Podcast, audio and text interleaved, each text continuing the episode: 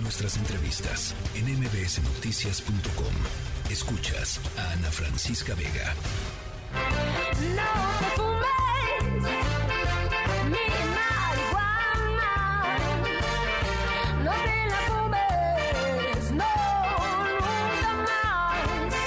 Hoy es el Día Internacional del Cannabis o Marihuana. Y si bien es incierto cómo se eligió esta fecha, la teoría más popular apunta a California como su lugar de origen y a un grupo de amigos, los Waldos, que usaban el código 420 para reunirse a la misma hora para fumar.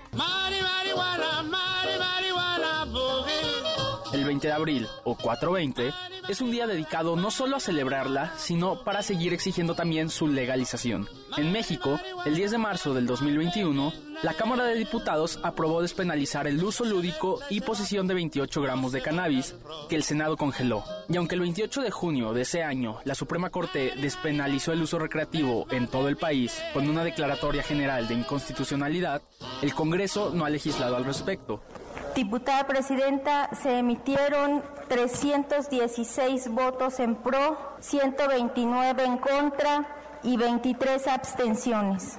Aprobados en lo general y en lo particular por 316 votos los artículos no reservados. Y aunque el uso legal de la marihuana no está prohibido en la ley, aún hay muchos pendientes. Con todo ello, México es el segundo país que más la produce solo detrás de Estados Unidos. En nuestro país, la marihuana aún es un tema controversial. Según la encuesta nacional de la Agenda Legislativa, publicada en febrero de este año, 43% de la población se declaró en contra de añadir el uso recreativo a los permisos relacionados con la planta. Yo pienso que estaría bien, porque a veces entre más prohíbes algo, pues más lo propicias. Para uso lúdico, pues es una forma de minimizar mucho el tema de venderla de manera ilegal y pues sobre todo el consumo en los jóvenes. Estoy a favor del uso lúdico de la marihuana porque creo que puede ser eh, más controlado. Aunque las nuevas generaciones son más abiertas y más del 50% de los menores de 40 años respaldan la legalización, además de que 86% de la población general se pronuncia a favor de su consumo para uso médico. En dos días mi hijo ya estaba de alta,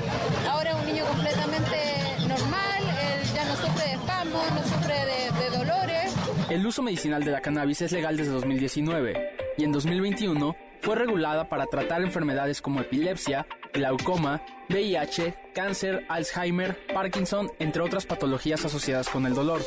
Pero aún falta avanzar en validar su cultivo y comercialización.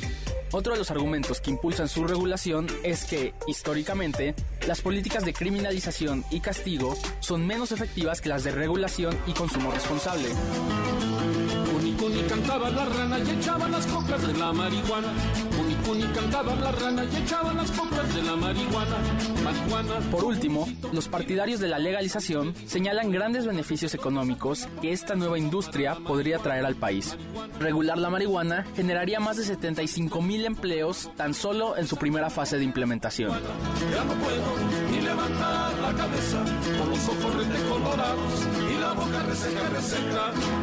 El Consejo Mexicano del Cannabis estima que la regulación de la marihuana en México aportaría más de 5 mil millones de dólares cada año. El desarrollo industrial de la planta y sus ganancias económicas mantienen a múltiples actores en la espera de su legalización para entrar de inmediato a este mercado. Los expertos proyectan un aumento de más del 300% en las ventas canábicas del 2020 al 2025 a nivel mundial.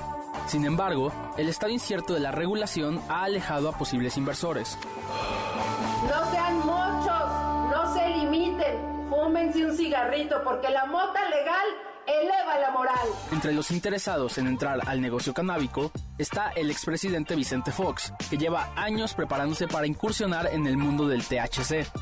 Que se den cuenta de todo lo que nos estamos perdiendo en México por no terminar ese proceso de legalización y de regulación. Aunque la legalización de la marihuana parecía llegar a México con el gobierno de Andrés Manuel López Obrador, las recientes declaraciones del presidente en las que critica a la NBA por permitir que sus jugadores la consuman, vislumbran más lejana que en otros momentos se legalice la marihuana. Sí, estamos viendo que en la liga de básquetbol se autoriza que los jugadores puedan fumar marihuana. MBS Noticias con Ana Francisca Vega, Álvaro Morales.